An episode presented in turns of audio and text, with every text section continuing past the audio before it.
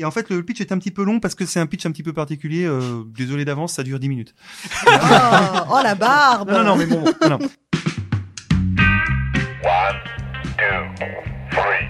Est-ce qu'on y va? À 3 Un pour l'argent, On fait 1, 2, 3 et on y va. deux pour le spectacle, C'est comme tu veux. trois pour les cailloux. 3. Quoi 3 On y va 3. 3. Oui, d'accord. 1, 2 et ensuite 3. Ouais. Oui, oui. Trois pépites, donc des films un peu moins connus, mais qu'on aime beaucoup et qu'on a aussi envie de vous recommander. Et je reste avec toi, Vincent, puisqu'on va rester Ah. un peu dans le, voilà, dans le classique. Et moi, je dois avouer, je connais la chanson, mais je ne connaissais pas Ah, vous connaissez pas le film, vous connaissez la chanson, mais vous connaissez quoi. Alors c'est White Christmas en, en français Noël blanc. Ça claque un peu moins, je trouve. Quand même. Ouais.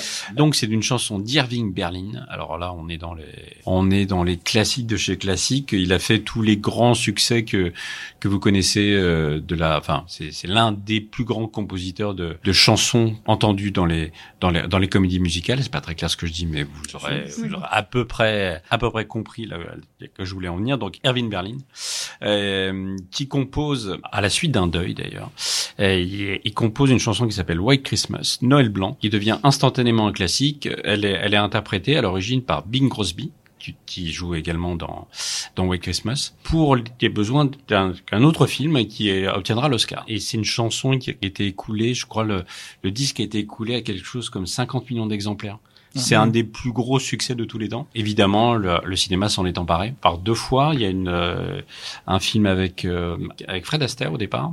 Mais bon, le truc connu et, et le, le film dont, dont je dois vous parler, c'est White Christmas de Michael Curtis. Michael Curtis, on le connaît, euh, une carrière hallucinante, euh, en particulier, je sais pas, les, les aventures de Robin des, de, de Robin des Bois, c'est lui, Casablanca, c'est lui. Il a fait une centaine de films, Oui, je crois, en c'est tout, Michael impressionnant. Curtis. Et J'ai mais regardé c'est hier sa filmographie, c'est, ça ne s'arrête jamais. C'est euh, En plus, c'est très varié, quoi. Enfin, Ouais, c'est ça. Et euh, c'est le mettant en scène à la Walsh, à la à la John Ford, qui euh, arrivait à tourner deux, trois films dans l'année. C'est euh, c'est des phénomènes, Voilà. Donc euh, ma- ma- Michael Curtis euh, le signale par un style extrêmement élégant, et euh, on le retrouve, on le retrouve dans Noël blanc. En deux mots, de quoi ça parle Noël blanc? Parce que parce que quand même, il faut euh, se raccrocher à un scénario. Il n'y a pas juste une chanson. Alors c'est l'histoire d'un duo de cabaret qui est composé de de, de Danny Kaye et donc de Bing Crosby, qui fait la connaissance un jour de deux sœurs dont ils tombent évidemment amoureux et leur histoire d'amour croisée sur fond de musical, ce qui est ce qui donne lieu évidemment à des à, à des scènes à, à des scènes chantées à des chansons d'anthologie. Donc un scénario ultra classique, mais mais un moment de à un moment merveilleux pour pour euh, en particulier à cause des à, à cause des chansons et on dirait un immense clip en fait euh, à l'honneur de du, du compositeur et euh, vous vous avez les euh, les, les figures imposées de Noël, c'est-à-dire la, la petite cheminée, le repas, etc. Il neige, il y a des plans de neige à travers à, à travers les à, travers les carreaux de la vitre, etc. Enfin, vous êtes dans un niveau de confort qui est presque inquiétant, c'est-à-dire que vous êtes, vous êtes presque trop bien dans ce film. Et il y a un, et- et il y a un côté marshmallow. Et euh, évidemment, ça se finit extrêmement bien, etc. Il y a en plus une douce mélancolie. Euh, en fait, ce qu'on a tous vécu à Noël. C'est-à-dire, c'est c'est un, c'est un vrai moment de joie. Mais vivement janvier, quoi. Mais on écrase, on écrase une petite. Non, alors là, voilà, tu, tu casses l'ambiance. Pardon. C'est super. mais Vivement janvier. La seule personne au monde qui se dit ça, quoi. Mais non, mais vous, vous avez, vous avez en même temps Noël un, un vrai moment de joie et de convivialité, et vous avez ce petit truc euh, qui, Oui. qui est pas de, de la tristesse, mais un petit, mais un petit peu de, un peu de nostalgie ouais. qui, euh, qui confine un peu à la mélancolie des fois. C'est vrai, mais c'est vrai. Et, euh, et donc ce Noël blanc, ce White Christmas, arrive à arrive à transcrire tout ça.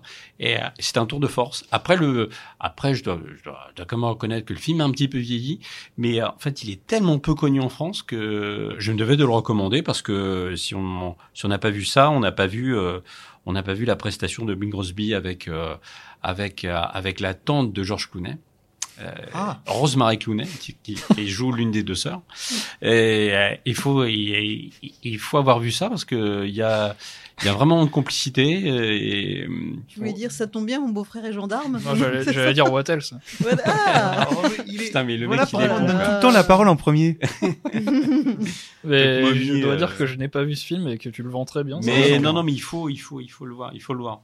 Alors et, euh, évidemment on est on est noyé dans le sirop mais, mais attention, c'est c'est comme un sirop de qualité. Hein. Donc, euh, donc on aime. Eh Bien, vous trouverez ce film Noël blanc ou White Christmas en anglais de Michael Curtis en DVD. Je n'ai pas l'impression qu'il y ait d'offres VOD Euh, ou non, SVOD, non, non, malheureusement. falloir, euh, Voilà, vous trouverez ça euh, Je peux vous le peut-être. euh, procurer malgré tout. vous le trouverez euh, peut-être euh, sinon dans les magasins Je sais d'occasion. pas voilà, c'est c'est pas du. Oui, voilà.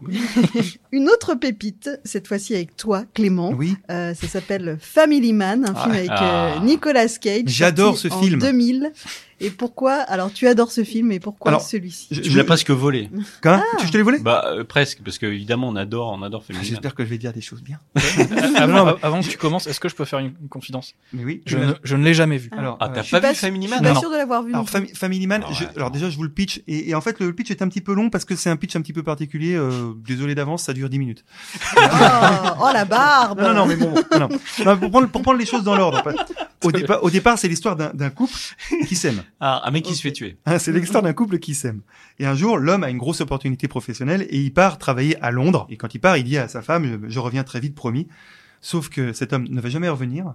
Et, et au bout de 13 ans, il va devenir un, il va devenir un businessman euh, réputé euh, à Wall Street. Et un soir de Noël, cet homme s'interpose courageusement pour, euh, pour empêcher un vol à, à main armée et dans, et, et dans la bagarre, il perd connaissance.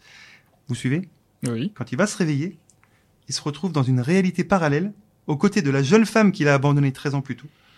Il est dans une maison de banlieue du, New Jersey et il a deux enfants. Et donc bref, on réalise que euh, le destin, pour le récompenser de sa bravoure lors de, la, lors de- la bagarre, lui montre quel homme il aurait pu être s'il n'était pas parti 13 ans auparavant. Alors là, c'est un peu plus classique que, que Gremlins, dont je vous ai parlé tout à l'heure, même s'il y a une bonne dose de fantastique ici aussi.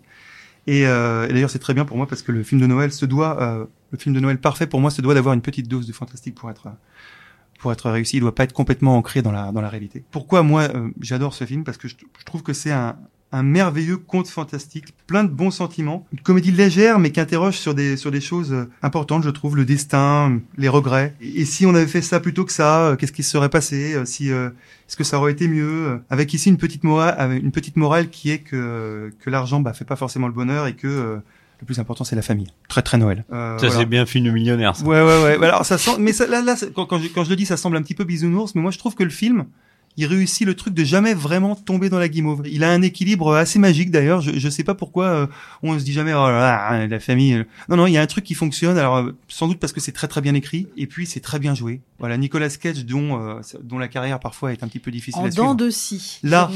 Là, il est parfait. Il y a, euh, il y a Théa Léonie dans, dans, dans le film qui est, qui est parfaite également. Et pour tout ça, euh, je, je conseille vraiment ce film qui est assez méconnu, réalisé par Brett Ratner, qui est sorti en 2000. Et voilà, il y a Don Brett Cheadle Ratner, aussi. Qui lui est, aussi en qui est- denti. lui aussi c'est en denti. Bah, Brett Brett Ratner, disons que maintenant on peut plus en parler. Hein. Donc il n'est pas réalisé par Brett Ratner, ce film. Mais il y a Don Cheadle aussi dans le film qui est excellent. Et pour toutes ces, pour toutes ces raisons, le, le film est un, est un petit bonheur et ça fait vraiment partie de ces films. Il y en a, il y en a pas beaucoup, mais que tu récupères en, en plein milieu comme ça et dont après tu peux plus, tu peux Ouais, plus lâcher le visionnage, quoi. Exactement. Ben, en fait, il y, a un- il y a- il y a un petit parallèle à faire, c'est avec euh, un autre film avec Nicolas Cage qui s'appelle Weatherman. Ouais. Et, et qui est totalement inconnu et qui est extrêmement sympathique. Et, euh, et, et, euh, en dehors de ça, parce que là évidemment on fait encore une, une digression, je suis tout à fait d'accord avec ce que euh, avec ce que ce que tu viens de dire, Clément. J'ajouterais qu'il y a vraiment un côté Capra. Ouais. Et euh, assumé évidemment, parce qu'on dirait vraiment la vie est belle. Et là c'est et là évidemment, évidemment, si si je dis la vie est belle, je suis, je suis obligé de laisser la parole à Thomas. Parce Ah que, bah. parce que là, Tout voilà. était pensé, Thomas. J'avais pas oublié que tu voulais en parler. J'ai noté lancer Thomas sur la vie. est belle. Voilà. Je le fais. Alors, est-ce que je parle de Marocco ou pas? Parce que en fait, c'est Ah. lié. Bah, Forcément, il y a, il y a un lien. Mais alors, je... ben, comme tu étais mais- le suivant, tu peux nous faire une habile transition vers ta Mais recommandation. mais mais euh, il il faut que tu t'engages à voir euh, à, Mais à oui, c'est ce que j'allais dire. Ah, voilà. Là, je- après ça, je suis, je vais le regarder. Ça, c'est c'est sûr. Mais- je te mais- lance. Pas trop fort, Allez. mais je. Mais, euh, j'ai, je trouve, je suis totalement d'accord avec ce que tu disais sur le côté fantastique et le côté presque un peu réalité parallèle ou Mm. un peu alternative qui maintenant fait partie des, pour moi, des ingrédients de beaucoup de films de Noël. Et donc c'est le cas de La Vie est belle, mais de beaucoup d'autres films. euh, ben, prenons par exemple euh, un, un jour sans fin qui se passe pas à Noël, mais ça peut un petit peu être. Il y a il y il y il y ce côté réalité parallèle où un personnage est plongé dans un, dans un, dans un monde qui est le sien, mais avec une toute petite différence, euh, là où en fait, où il revit le monde, le- le- la même journée tous les jours, et dans La vie est belle, il se retrouve plongé dans un monde où en fait, euh, il n'a jamais existé, donc c'est un peu l'inverse de, de Family Man, j'ai l'impression. Et en fait, donc, euh, pourquoi, pourquoi ça se passe comme ça? C'est pour leur donner une sorte de leçon de vie en leur montrant, voilà, ce que ça aurait, aurait pu être euh, s'ils avaient mieux fait, s'ils étaient pas là. Enfin bref, il y a ce côté vraiment magique où en fait on en ressort avec. euh, si ça allait pas trop en ce moment, en fait, euh, je suis quelqu'un de bien, quoi. Finalement, je, je, je fais du bien autour de moi. Enfin bref, j'en viens à ma, à ma, à- viens à ma, à ma, à ma petite pépite qui, euh, voilà, pourquoi tout- toutes ces réalités parallèles euh, liées à Noël?